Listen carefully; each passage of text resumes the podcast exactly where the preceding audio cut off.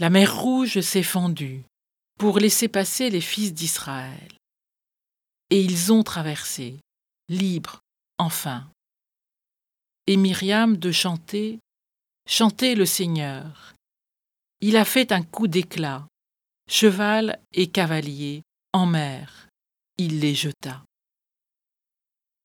Mais voilà, il faut déjà repartir, marcher encore et encore. Ces hommes sont arrachés à la joie, au repos du moment.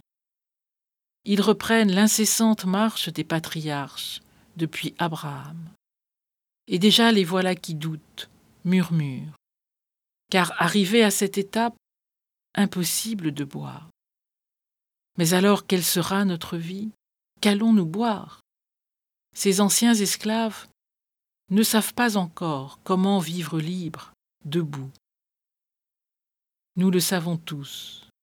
La liberté est souvent plus compliquée que la soumission. Choisir la vie est parfois plus ardu que de la subir. Il faut apprendre la liberté. Sur l'ordre de Dieu, Moïse jette un bâton dans l'eau pour en retirer son amertume. Le bâton, c'est ce qui permet de tenir debout, de se redresser quand on est plié, cassé, plié comme des esclaves qui ont toujours avancé le dos courbé, sous les fardeaux et les coups. En jetant ce bâton, le Seigneur donne une colonne vertébrale au peuple. Il le constitue comme peuple. Au bord de l'eau devenue fraîche et désaltérante, il l'enseigne.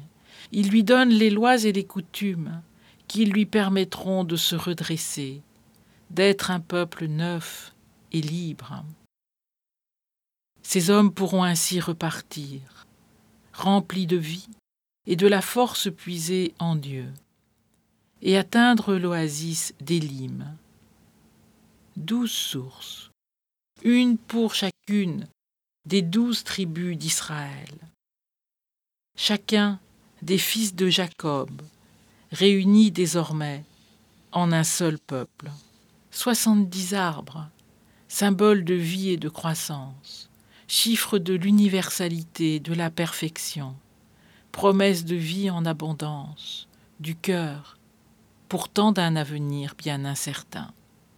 Et nous, à quelle promesse de liberté, de vie nous confions-nous?